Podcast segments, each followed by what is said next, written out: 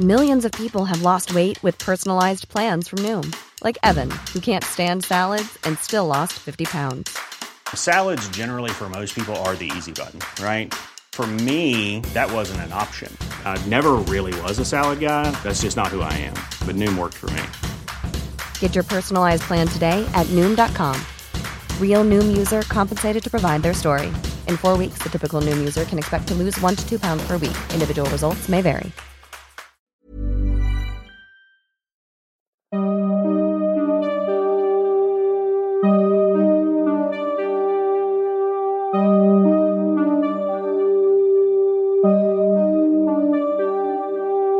Durante los siguientes minutos escucharás historias que podrían quitarte el sueño.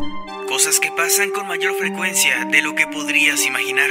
Anécdotas vividas por personas reales, como tú, como yo. ¿Estás listo para escucharlas? Así que ponte cómodo y apaga la luz, porque yo soy Emanuel Morales. Y yo Kevin García. Y estas son Las historias del mundo creepy. I'm hungry. No es algo que considere aterrador, pero sí bastante raro, y algo que hasta ahora que lo recuerdo tengo ese mal sabor en mi boca. Sucedió en Halloween del año pasado, era la primera vez que yo asistía a una fiesta de este tipo, en donde la gente se disfraza. El alcohol como siempre no faltaba, yo fui con un simple traje de príncipe pues ese era el único que había encontrado en mi talla. En la fiesta había desde buenos disfraces hasta extraños que la verdad no sabría si se podrían considerar como un disfraz. Ya alrededor de las 4 de la mañana me percaté de que había alguien vomitando cerca de la salida donde me encontraba. Yo estaba a punto de irme y solo esperaba el aventón de uno de mis amigos, así que fui ayudar a la persona que todavía seguía arrodillada vomitando desenfrenadamente y me di cuenta de que era un chico. Vestía el típico traje de payaso maldito, con pintura por toda la cara. Se veía fatal y apenas podía mantenerse de lo ebrio que parecía estar, así que yo decidí llamar a una ambulancia porque parecía que el pobre sufría de envenenamiento por alcohol o una sobredosis. Al momento de marcar, alguien me detuvo y me obligó a arrojar mi celular. Era otro tipo vestido de payaso. Este era más grande que el muchacho que ahora yacía inconsciente. Su maquillaje era más tétrico y se veía tan real que sentí un escalofrío por todo mi cuerpo al verlo. Me dijo que dejara tranquilo al otro chico, que él no era mi problema y que si no quería unírmele, me fuera lo más pronto posible de ahí. Sentí que no tenía opción en ese momento, porque si seguía ahí algo malo podría pasarme, así que agarré mi celular y corrí fuera del lugar hasta salir de la calle en donde se encontraba el local de la fiesta. Recuerdo haber llorado de camino a mi casa por el pobre muchacho, y hasta ahora me sigo preguntando qué le habrá pasado en verdad y qué tenía que ver aquel otro tipo vestido de payaso.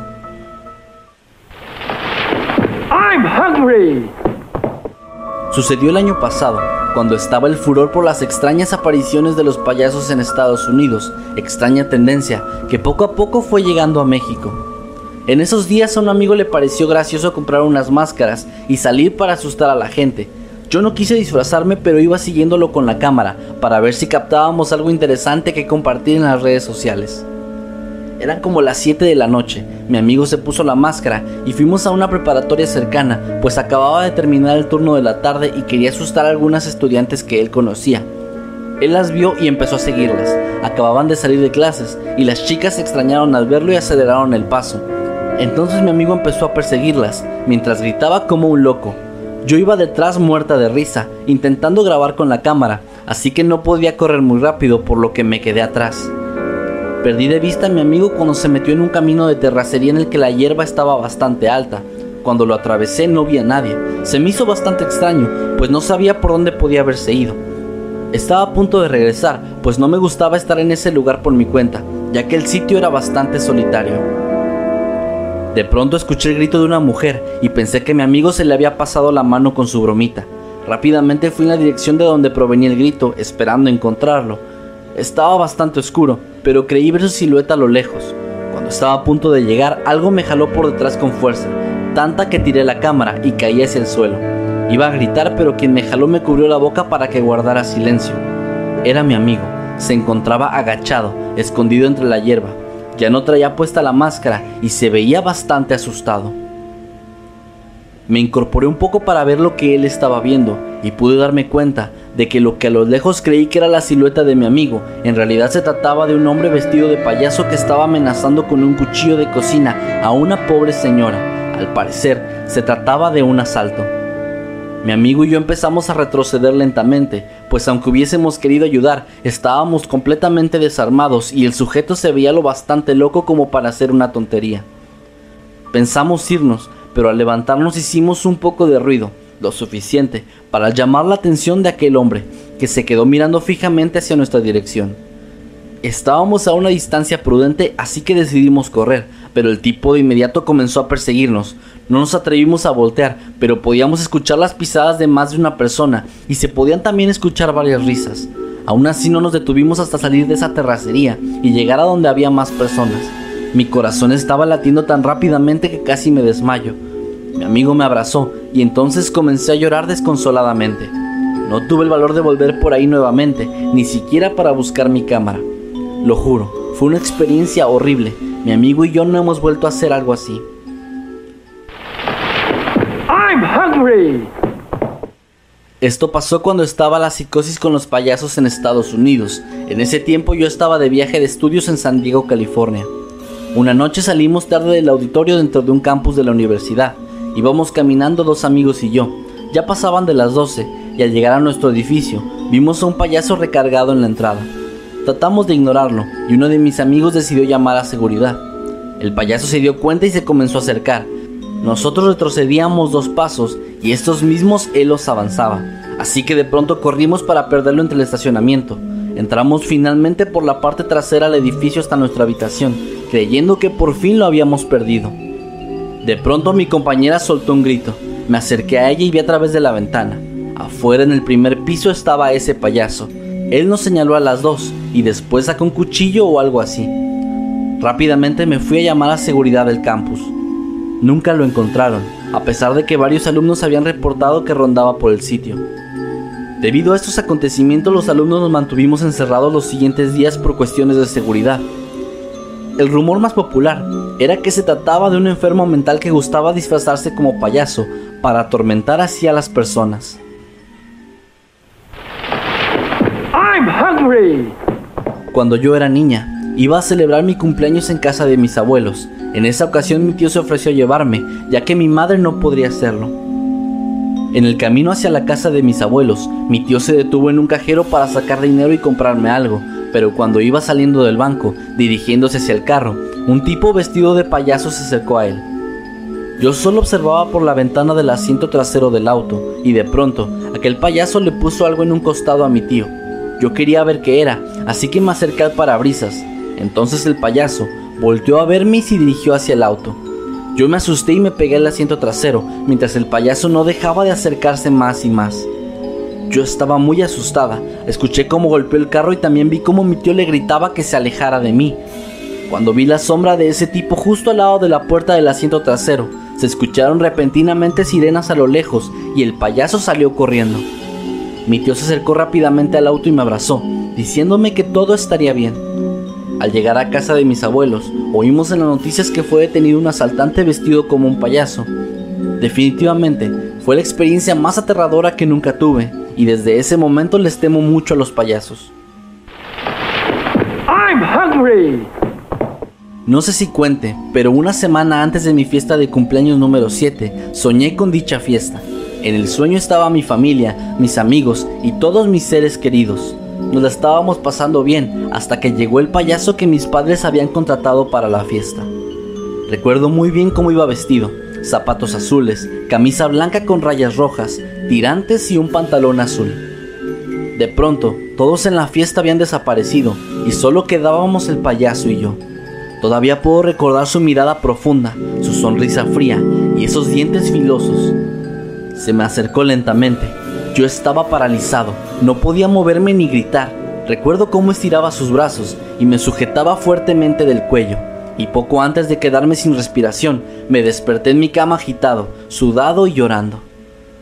No le quise contar nada a mis papás sobre esto, así que traté de ignorar ese sueño. El día de mi fiesta llegó y en el momento en el que llegó el payaso que mis padres habían contratado, me quedé en un estado de shock, ya que era el mismo payaso con el que yo había soñado, Su vestimenta era igual, su peluca, su maquillaje era el mismo. Recuerdo haber empezado a llorar y gritar que no quería estar cerca de él, así que lo único que hice fue correr y encerrarme en mi cuarto hasta que ese payaso se había ido. Sé que puede ser una coincidencia, pero debido a ese sueño, les agarré una fobia tremenda a los payasos.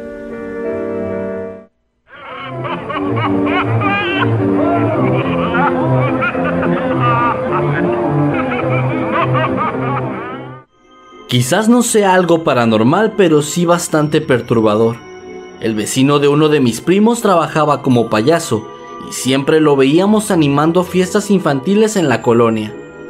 Un día llegó la policía para revisar su casa, esto debido a que dentro de la misma él tenía puesta música con un volumen demasiado fuerte.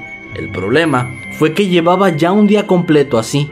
Los vecinos llamaron a su puerta para pedirle que bajara el volumen, pero este hombre nunca respondió, así que decidieron llamarle a las autoridades locales. Cuando estos llegaron, abrieron su puerta para inspeccionar el sitio y se dieron cuenta de que don Lalo, el payaso, había muerto. Se había puesto ebrio y finalmente se había terminado ahogando con su propio vómito.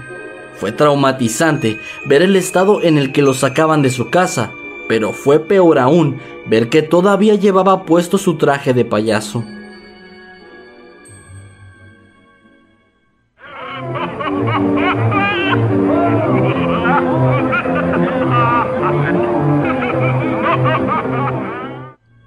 No recuerdo bien cuántos años tenía cuando esto ocurrió, pero todavía estaba cursando la primaria. Ese día iba caminando con mi abuela hacia un mercado, Ahí había un señor vestido de payaso que a mí me causaba miedo, aunque en realidad él parecía bastante inocente y de hecho era muy amable.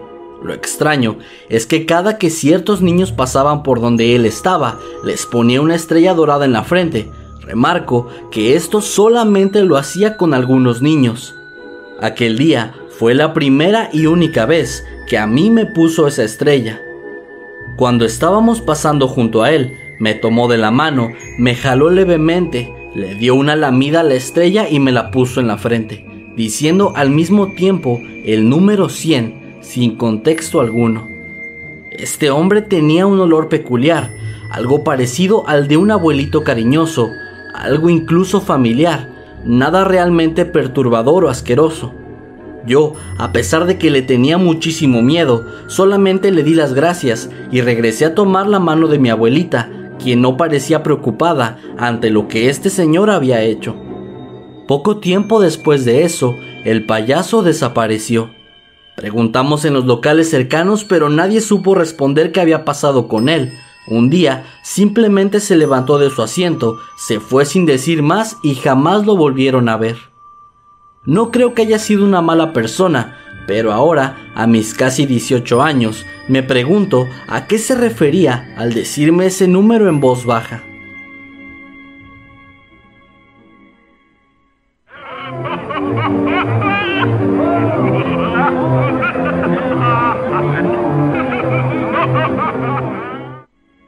Siempre le he tenido un miedo irracional a los payasos y a los mimos, pues el exceso de su maquillaje me pone bastante nervioso.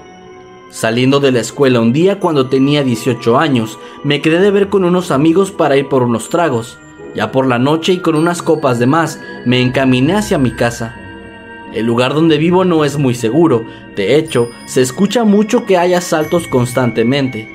Así que no fue una gran sorpresa para mí cuando al pasar por una de las calles menos iluminadas y más solitarias, dos sujetos salieron de la nada y se postraron frente a mí.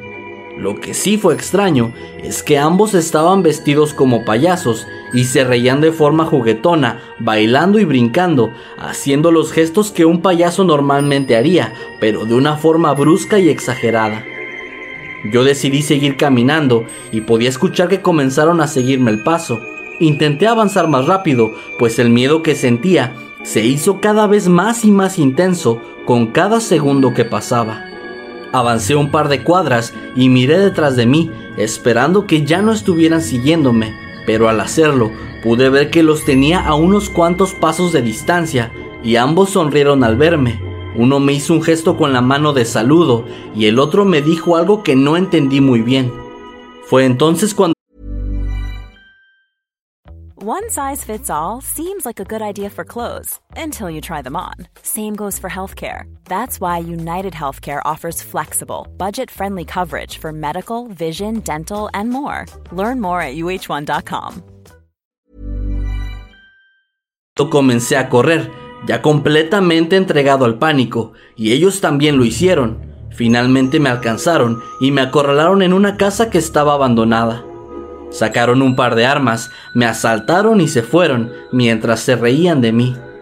No fue algo paranormal, pero debido a mi fobia, esto fue más que suficiente para que me pusiera realmente grave, ya que padezco de asma.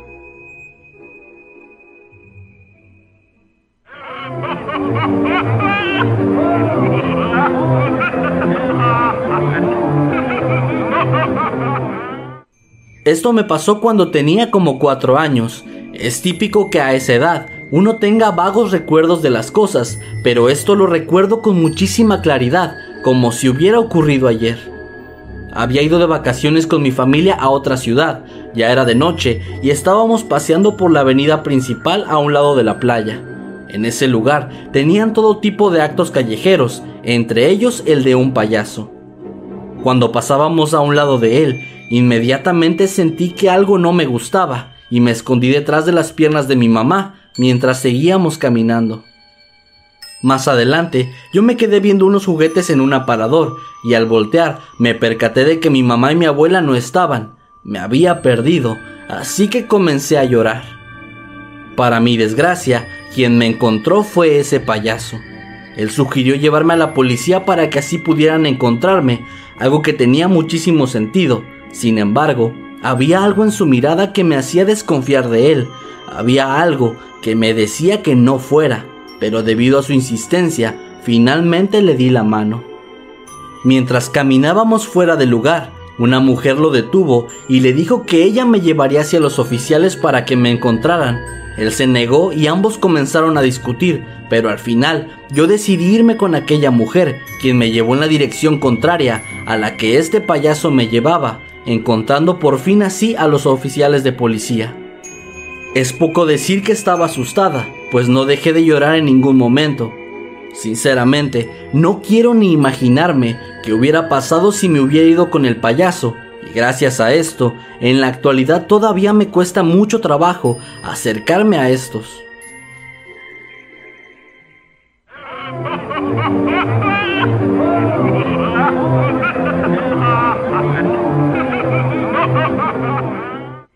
Una vez, siendo yo muy pequeño, asistí a una fiesta del hijo de un amigo de mi padre. La fiesta la celebraron en una especie de campo al aire libre. En esta habían contratado no solamente payasos, sino también magos y algunos otros animadores para el entretenimiento, pues supongo que el amigo de mi papá debió haber sido bastante adinerado. Lo importante es que cuando yo, acompañado de otros niños, nos alejamos un poco de la fiesta, llegando hacia un área boscosa, un payaso que no había actuado en la fiesta nos empezó a hacer señas para que nos acercáramos a él. Por suerte, en ese mismo momento, un grupo de padres llegaron. Ellos estaban alarmados y molestos, puesto que, de acuerdo con lo que nos dijeron gracias a la descripción que les dimos, ese hombre no había sido contratado por el amigo de mi padre. Al ver a los papás acercándose, el payaso apresuradamente se adentró entre la arboleda y no lo volvieron a ver el resto del día.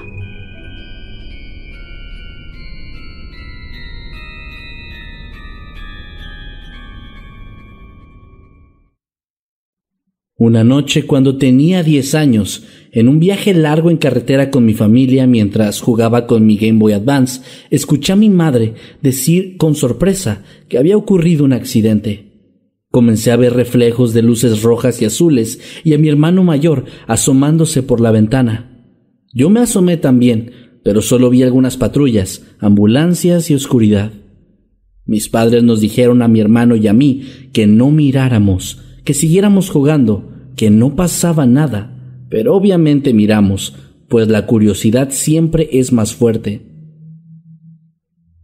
Al pasar junto al lugar del accidente, vi toda la escena como en cámara lenta. Había oficiales y paramédicos rodeando una vieja van de color café con letras de colores rotuladas y la imagen de unos globos y confeti. Estaba volcada a la orilla del camino. Era la camioneta de un show infantil. Y en el suelo, tirados sobre charcos de su propia sangre, los cuerpos de dos payasos muertos. Uno ya estaba cubierto con una especie de sábana blanca, de ese solamente pude ver su mano cubierta con un guante ensangrentado y al otro apenas iban a cubrirlo. Y fue ese, el segundo, el que me dejó un trauma que tardé varios años en superar. El tipo estaba calvo y era gordo. Su peluca probablemente había salido volando en el accidente, pero aún tenía su traje completo, verde y amarillo, así como sus zapatos rojos de payaso y su maquillaje aunque su clásica nariz roja tampoco estaba. Él estaba tirado ahí, con esa sonrisa dibujada alrededor de su boca, con un hilo de sangre cayendo de ella y con los ojos abiertos, unos ojos negros inyectados en sangre. Lo peor de todo era que parecía que éste hubiera caído al asfalto y después por la inercia hubiera arrastrado con la cara raspando el suelo, pues la mitad de su rostro, que estaba pegada con el piso, estaba completamente destrozada. Me recordaba aquella escena del payaso Pennywise en la miniserie de It de los noventas. Esa escena donde los chicos le desfiguran la mitad de la cara. Esa imagen se incrustó en mi mente y tardó muchos años en salir. Para mi hermano y mis padres fue solo una desafortunada anécdota, pero para mí fue una pesadilla constante que apenas daba inicio pues por mucho tiempo seguí viendo aquel payaso muerto en mis pesadillas y a veces también en la vida real. Algunas ocasiones lo veía tirado en el suelo de mi habitación, mirándome fijamente con esos ojos muertos, a veces de pie, afuera de mi ventana, con la cara destrozada, sonriendo, esperando a que me fuera a dormir, para entonces poder visitarme en mis sueños. Y era ahí, en mis sueños, donde me hablaba y me decía cosas horribles, Decía que yo lo había visto a los ojos y que no se iba a ir, porque ahora vivía conmigo. Todo esto terminó cuando cumplí 15 años. Entré a la preparatoria y me mudé a otra ciudad con mis tíos.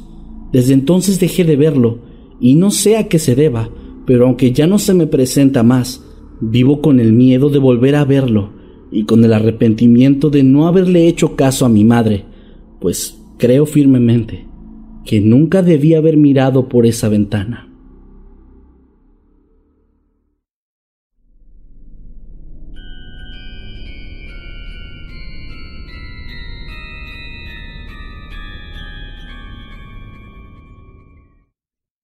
Esto no es aterrador ni paranormal, pero es lo primero que me viene a la mente cuando alguien habla sobre payasos, pues de una forma u otra, esto me marcó para siempre. Cuando era niño, vivía en una colonia muy humilde y tenía un vecino que era payaso. Él vivía solo y frecuentemente animaba las fiestas del barrio. Algo que siempre nos pareció muy raro a mi familia y a mí era que a ese sujeto jamás lo habíamos visto sin su traje de payaso, sin su peluca, nariz y maquillaje. Era como si día y noche, en su vida entera, permaneciera caracterizado. A mis hermanos y a mí nos daba algo de miedo, e incluso contábamos historias sobre él, sobre el por qué nunca se quitaba el maquillaje. Mi hermano David decía que una noche, cuando había salido al patio de atrás, lo había visto lavándose la cara en la llave de su jardín, y que al acercarse, vio cómo se le caía el maquillaje y cómo la piel de ese hombre era completamente de color gris, y que además, cuando se quitó su nariz roja, este no tenía ninguna nariz en el rostro, y en cambio solo había un orificio pequeño en medio de su cara. Mi otro hermano, Alan, decía que en realidad el tipo no llevaba maquillaje, sino que así era su piel y su cabello, que el sujeto probablemente había nacido con esa apariencia, o que tal vez se había sometido a alguna operación o cosas así para cambiar su imagen. Nunca pude comprobar si esto era cierto o no, pero personalmente siempre me intrigó bastante. Y un día, el hombre desapareció. No llegó a su casa por varios días, hasta que los vecinos llamaron a las autoridades.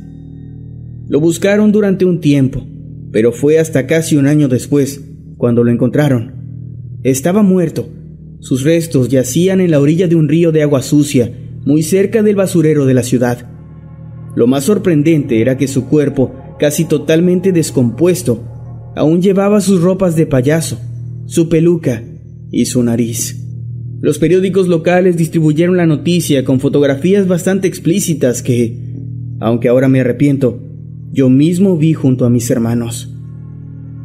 Nunca se supo de qué murió, pues sus restos estaban ya en avanzada descomposición. Sin embargo, por lo que sé, no había indicios de violencia. Hasta hoy sigo sin entender por qué este sujeto jamás se quitó su traje de payaso. Tal vez solo amaba hacerlo. No lo sé. Lo único que sí sé es que lo trajo puesto, incluso hasta después de su muerte.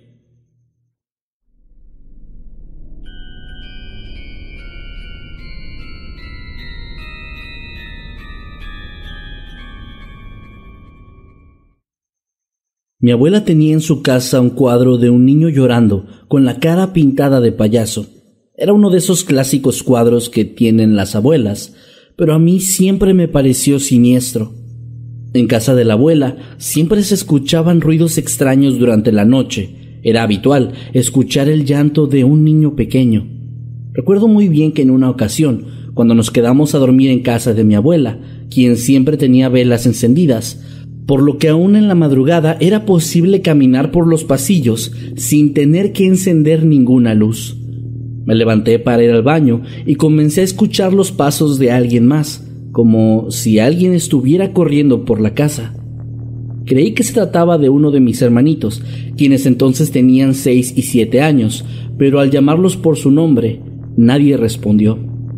Seguí caminando hacia el baño y al llegar toqué la puerta por costumbre, aunque sabía que todos estaban durmiendo. Dentro del baño escuché que alguien lloraba. Me quedé helado sin saber qué hacer. Volví a tocar y pregunté si todo estaba bien, pero entonces ese llanto cesó. Después de un rato dije, voy a abrir la puerta, necesito entrar.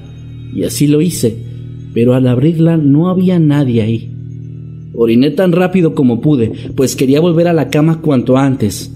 Al terminar me lavé las manos y caminé apresurado por el pasillo hasta la habitación, pero al pasar junto a la sala de estar, una pequeña silueta se cruzó en mi camino.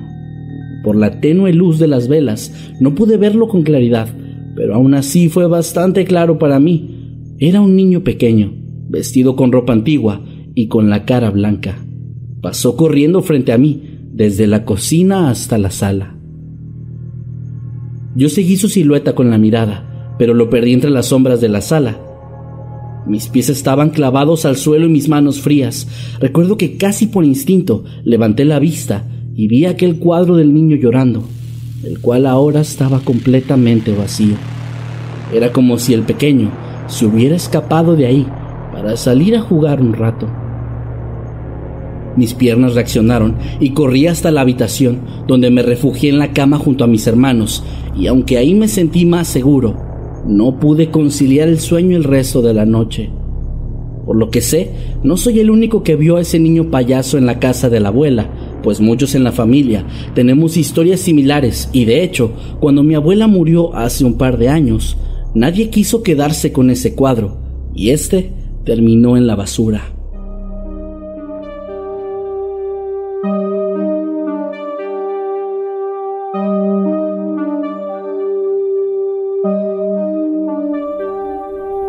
Hemos llegado al final de este episodio. Esperamos que haya sido de tu agrado. Recuerda que puedes escucharnos cada lunes y viernes y puedes seguirnos a través de todas las redes sociales como arroba emanuel-night y arroba Kevin Masketman. Buenas noches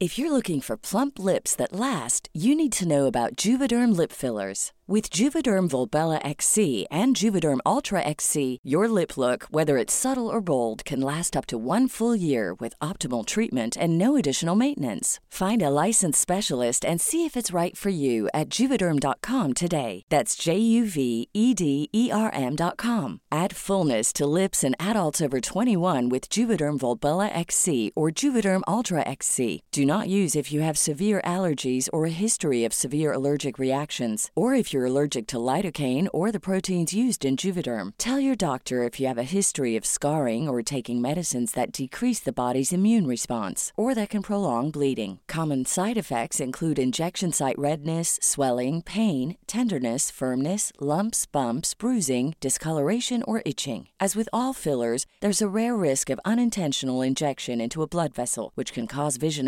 abnormalities, blindness, stroke, temporary scabs, or scarring. For full important safety information, visit juvederm.com.